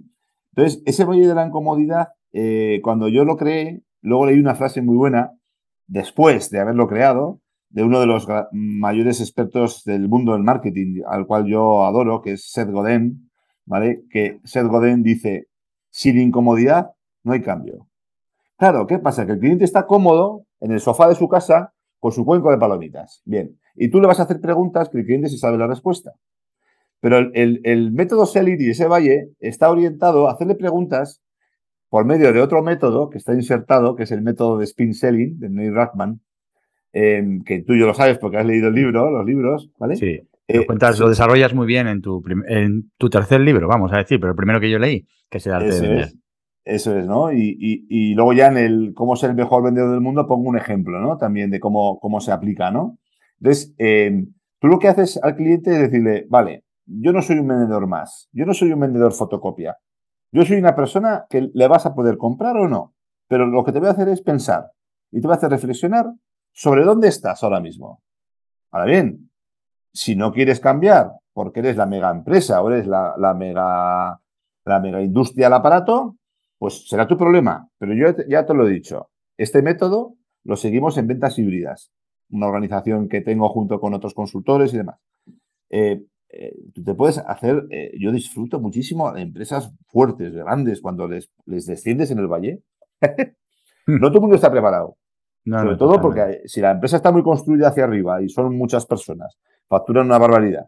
Y, más, y que llegue una persona como yo, una persona individual, física, y como mi socio, como Albert, eh, y, te, y, te, y te saquen los colores, ¿bien? Pues no todo el mundo está preparado para esto. ¿bien? Pero claro, el no ya lo tienes. Y si le dices algo o le preguntas algo que el cliente se sabe la respuesta, si le preguntas algo y, el cliente está viendo la película con el cuenco palomitas y no te mira ni a la cara, está tranquilo, cómodo, sosegado y no se está retorciendo en la silla, tu visita va mal. Leave your toothbrush next to the kitchen sink just to be kind. You'll be sleeping on the hallway coach leaves for some time.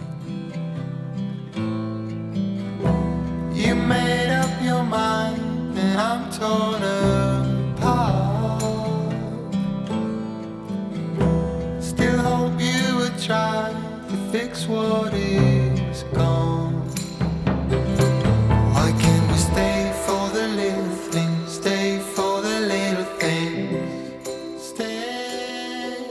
No, totalmente. Eh, hay un momento en el que tienes que estimular la venta, tienes que, tienes que promoverla. No siempre vas a despachar. A veces tenemos la suerte que despachamos, pero la mayoría de las veces es vender. Y para vender, para vender tienes que. Es que ese es otro concepto, ¿no? Y podríamos extendernos que es despachar y que es vender, es otro, ya para mucho. otro día. Eh, sí, eh, yo quiero, quiero irme un poquito más al terreno de, del yo su persona porque ya te digo que en el ámbito de las ventas, mm, de hecho tenía aquí preparadas, aquí en, mi escaleta, eh, me dejo por lo menos 10 cosas que, te preguntaría que me parecerían fantásticas, pero nos llevaría muchísimo tiempo, ¿no? Para otra, para otra. Eh, entre, entre otras, una, y la vamos a dejar así para otra entrevista que haremos, una que tú comentas en uno de tus libros, en el, en el, en el del arte de vender, y, sacas un artículo del diario Mundo del año 2017, ¿no? En el que son tan, tan huevones los del periódico que para meterse con la sobreformación ¿no? de la gente joven, eh, hacen, sacan la siguiente pregunta en portada de, la noticia y dicen que eh, tanto te, estudias para o, has, sacado una carrera para luego acabar como vendedor, ¿no? Y, lo desarrollas. Pero lo vamos a dejar ahí para, la siguiente entrevista, porque sé que te encantaría, te encantaría hablar de esto. tiene, tiene mucho que ver con, entre comillas, el, el, desprestigio muchas veces, ¿no? Que tiene decir, ¿tú qué eres? No, pues yo soy fundamentalmente vendedor, porque me gano la vida vendiendo, ¿no? Tiene que ver con esto. Sí, yo de hecho, todo lo que tengo, todos los estudios que tengo, el más, cuatro máster, los de verdad, no los de los políticos, ¿no? Los míos son de verdad. Eh, eh, tengo una diapositiva en, mis presentaciones, ¿no? Donde la gente, cuando empieza a leer, automáticamente le doy al, al pasador de diapositivas, a la transición, ¿no? Y aparece en diagonal y en rojo la palabra grande, vendedor, ¿no? En grande y en negrita, ¿no? olvidaros de todo lo que habéis leído, ¿vale? Todo esto, yo soy, y a nivel de identidad, soy un vendedor. Y me siento orgulloso de decirlo. Eh, eh, fue el motivo por el cual organicé 12 congresos de ventas en este país, los primeros que se organizaron. Eh, nadie daba un duro por, por, hacerlo. Los expertos de turno me dijeron que no iba a ser posible. Lo hice, ¿vale? Y, luego, pues bueno, luego lo, dejé porque es que da mucho trabajo, mucho trabajo y yo tengo que, tengo que vender, o sea, no puedo estar organizando congresos. Muy bien, Jesús. Eh, ¿Qué proyectos tienes para el futuro? Más cercano. Bien, em, ahora tengo em, uno muy bonito, eh, tengo varios, ¿verdad? Em, tengo uno muy bonito que es con una, eh, una universidad, todavía no está cerrado, ¿vale? que si me sale a mí me haría muchísima ilusión, muchísima ilusión, enseñar a los alumnos de una universidad en una licenciatura, eh, programa de grado, no sería un curso ni un programa de ventas, sino sería la licenciatura y yo como profesor regular ahí. Sería la primera universidad española en hacerlo. No desvelo el nombre de momento, todavía no lo he cerrado. Cuando, cuando lo cierre, eh, lo haré, ¿no? ese es el proyecto que más me ilusiona ahora mismo, de, todos los que tengo. Luego, tengo otros proyectos eh, con el equipo de ventas híbridas muy bonitos, o, unos, le llamo yo proyectos, pero ya están funcionando, ya estamos trabajando con los clientes en diferentes ámbitos, ¿no? Nosotros trabajamos la parte de ventas fusionada con la parte de marketing, ¿vale? Eh, y también con la parte de branding. Eh, si llega la oportunidad o esa empresa vemos que necesita organizarse, o sea, ordenar sus marcas, transformarse, evolucionar o crearse desde nuevo, tenemos esas cuatro estrategias con un par de socios estratégicos que tenemos dentro de, ventas híbridas. y luego también tenemos una dimensión de personas con un equipo de personas, se llama equipo personas, de psicólogos, eh, tanto clínicos como organizacionales, y luego expertos en coaching y en liderazgo, eh, por las principales escuelas de liderazgo norteamericanas, las más conocidas, ¿no? Eh, que hacen que esa estrategia nuestra de integrar y de, y de esto es una deformación que tengo de la biología, ¿no? que al final yo veo a la empresa como un organismo, ¿no? Un organismo vivo, un organismo en el cual hay una interrelación entre las distintas partes a través de un fluido, ¿no? es la comunicación. En este caso, la sangre eh, es eh, la comunicación y la interconexión que se da entre eh, las personas, ¿no? Y en esos, a ese nivel, cuando entramos en una empresa, trabajamos todos esos ámbitos en una escaleta, ¿no?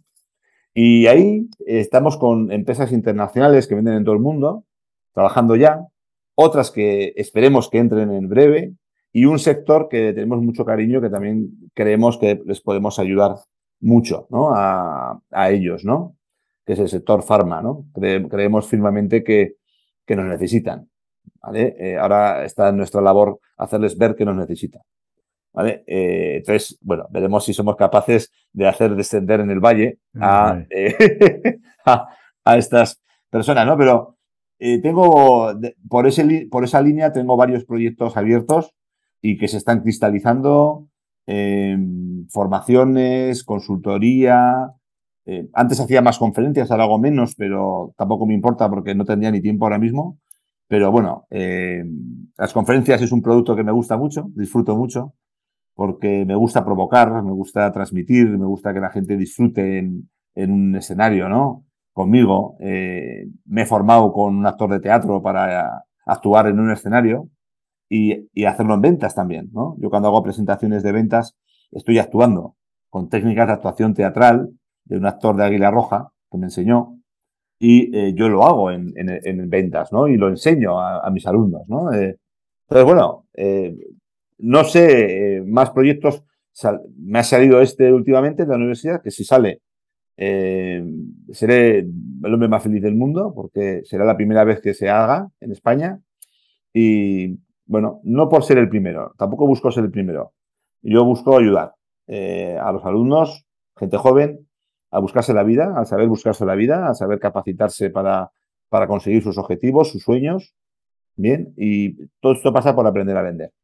Y en eso estamos, en esa pelea Fantástica, fantástico, fantástico si, si, te sale ese proyecto, será algo maravilloso. Eh, Y Josu, eh, ¿hay alguna persona eh, que para ti sea un referente, un mentor, alguien a quien admires de forma especial? Bien, eh, si tengo que decir una persona que antes de empezar, cuando yo empecé en ventas profesionales hace más de 25 años y fue a través de un libro suyo, eh, que seguramente lo habrás leído. Para mí este libro es el mejor libro de ventas que yo he leído en mi vida, porque no es de ventas, en realidad es una moraleja. Ese, exactamente ese. Sabía que iba a salir en la entrevista en algún momento. no, joder, que, eres mentalista, tío, eres mentalista. El vendedor más grande del mundo de Ogmandino, ¿no? Para mí el mensaje, la moraleja eh, que tiene este libro es para mí eh, resume toda la entrevista que hemos hecho hoy. ¿no? Y mm, yo no conozco a Omandino, no conocía a Omandino, no tuve la suerte ni, ni he leído más de Omandino, solo me he leído esta, esta fábula, ¿no? Eh, para mí ese libro es un incurable y a mí me ha ayudado a entender qué es esto de las ventas, ¿vale? Y luego la, primera, el principal referente que yo tengo es mi madre en ventas. Mi madre ah, eh, era capaz de vender a cinco personas de manera simultánea en unos grandes almacenes, yo lo he visto. Personas que iban a comprarse unos zapatos y salir con el abrigo, la americana, la camisa, la bufanda y los calcetines, ¿verdad? Pero todo con alegría, todo haciéndole pasar a la gente, sabiendo leer la situación en todo momento, sabiendo leer a la persona que había delante y cómo se tenía que comportar con esa persona, ¿no? Yo lo veía en acción y yo, yo digo, yo quiero, yo sin saberlo, porque yo no me di cuenta hasta muy tarde, hasta los 28 años, que yo quería hacer lo mismo que hace mi madre.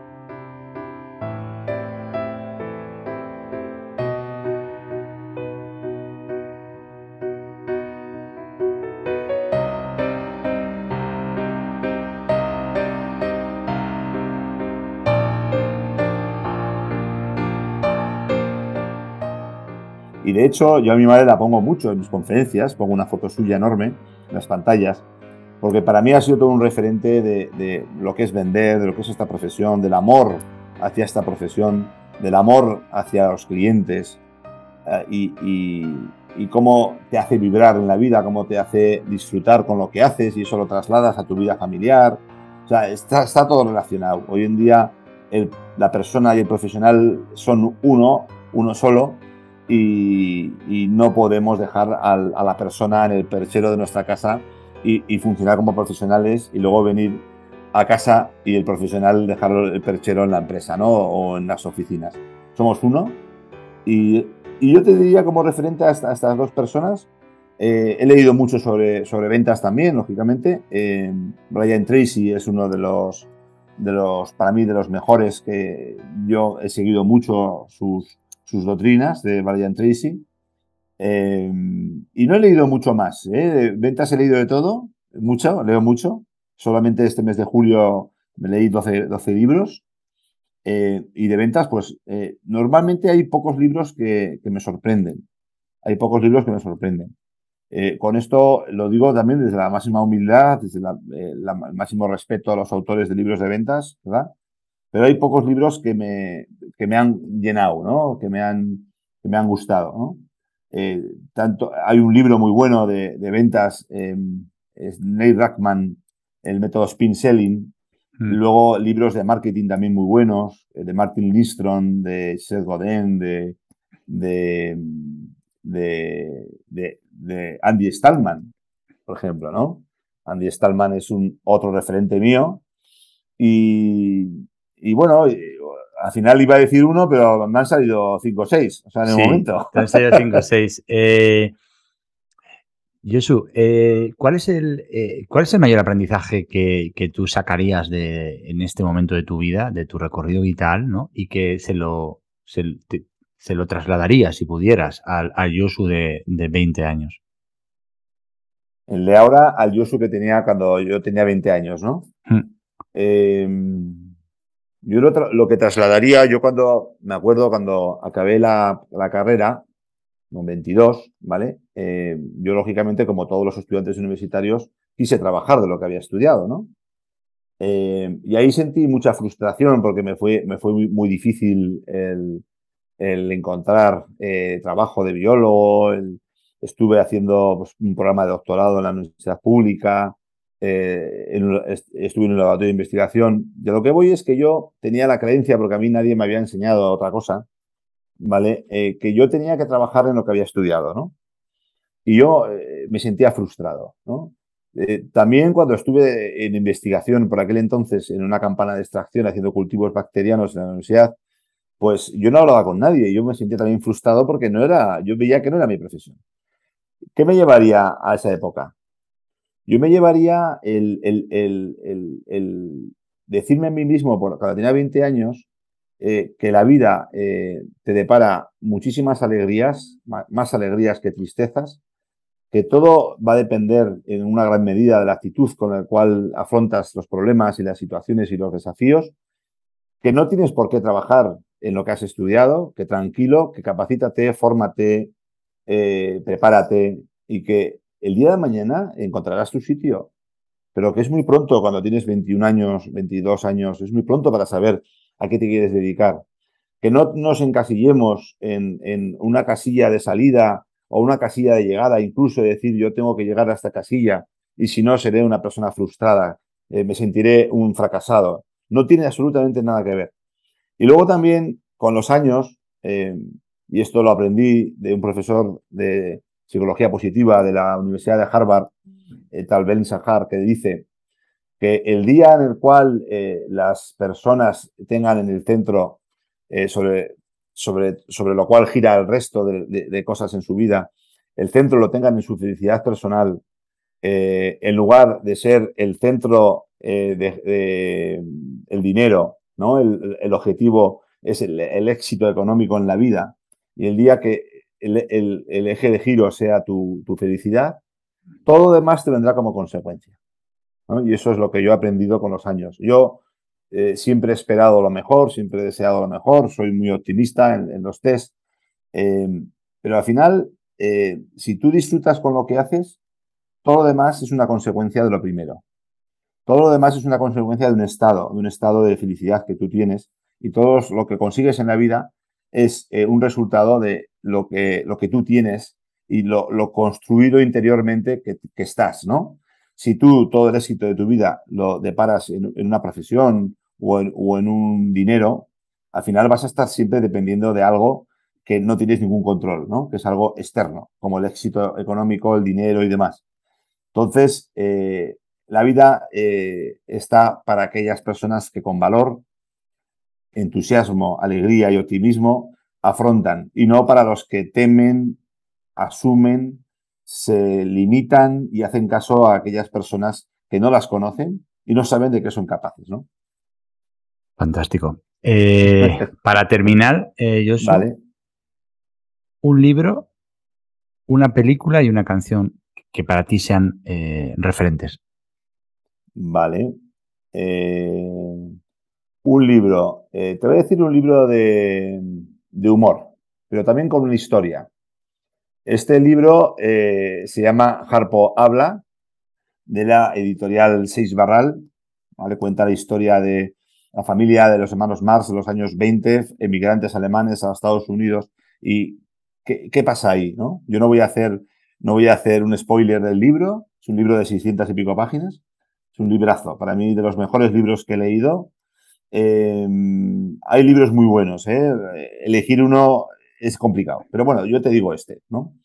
Una película, eh, Una noche en la ópera, de los hermanos Mars, también porque em, es un libro atemporal, es una película atemporal, es una película que es válida hoy en día con lo que está sucediendo hoy en día con los clichés sociales y todo lo que nos mueve hoy en día.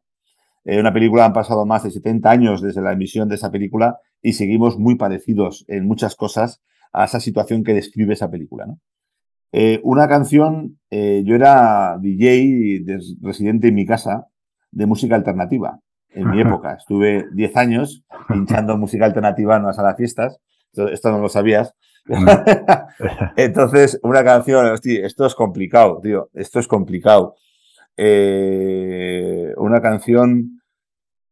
Eh, te podría decir una de las de mis grupos preferidos cuando yo era crío, eh, lo sigo escuchando en el Spotify ahora, que es eh, la canción Cherub Rock de Smashing Pumpkins. Smashing ¿Vale? Pumpkins. Eh, Smashing Pumpkins. Yo era, me encantaba la música alternativa y me tenéis que ver preparando las visitas en el coche con la música a tope.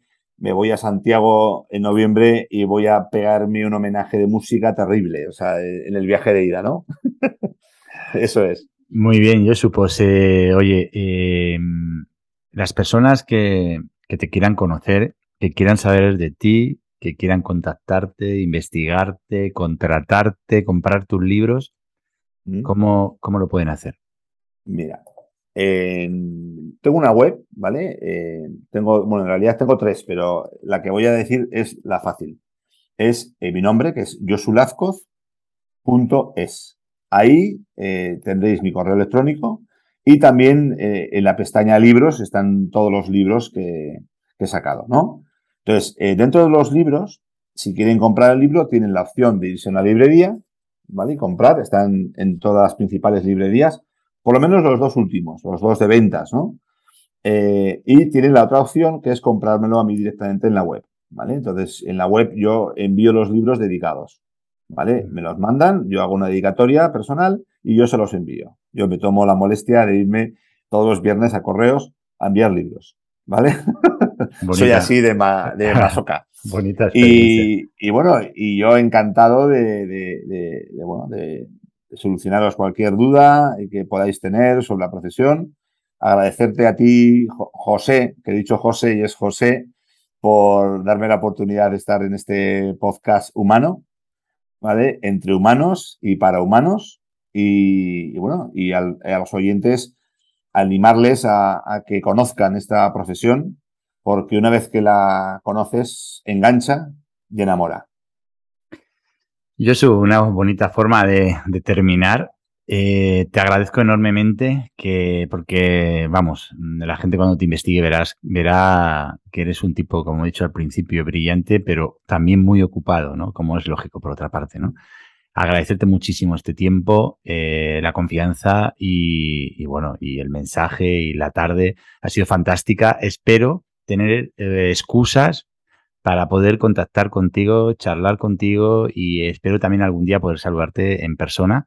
Siempre. Te, te deseo lo mejor y mil gracias por, por estar en este lado humano de las ventas, que es, es un espacio para, para vendedores y para emprendedores.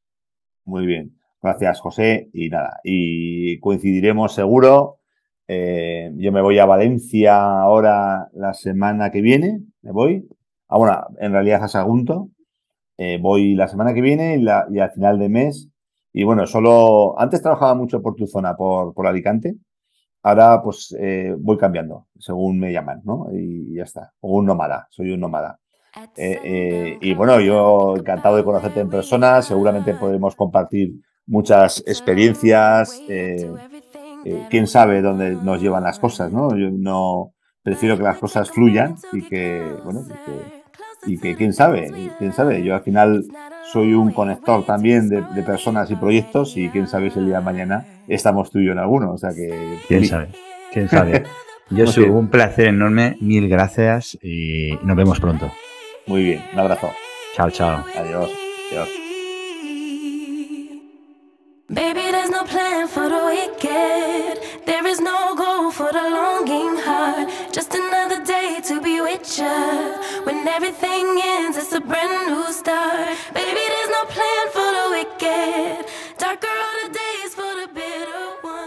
Muchas gracias por estar ahí y muchas gracias por apoyar este podcast. Ya sabes, si te ha gustado, me encantará contar con tu like, que lo compartas o que me dejes un comentario. Y si te gusta leer, en Amazon encontrarás mi libro Disfruta y gana vendiendo. Un libro escrito desde el corazón, con la ilusión de ofrecer una mirada distinta, una forma diferente de ver las ventas.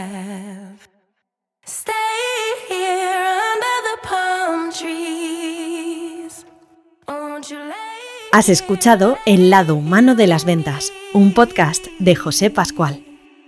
Baby, there's no plan for the wicked. There is no goal for the longing heart. Just another day to be with you. When everything ends, it's a brand new start. Baby, there's no plan for the wicked. Darker are the days for the bitter ones. Baby, I'm just happy to be with you. There's no plan for the wicked. Ooh, there's no plan for the wicked.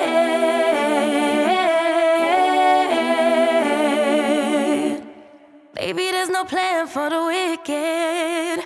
There's no goal for the longing heart. Just another day to be with ya, with ya. Baby, there's no plan for the wicked. Darker are the days for the bitter ones. Baby, I'm just happy to be with ya, to be with ya. Baby, there's no plan for the wicked. There is no goal for the longing heart. Just another day to be with ya. When everything ends, it's a brand new start. Baby, there's no plan for the wicked. Darker are the days for the bitter ones. Baby, I'm just happy to be with ya. There's no plan for the wicked. Ooh, there's no plan for the wicked.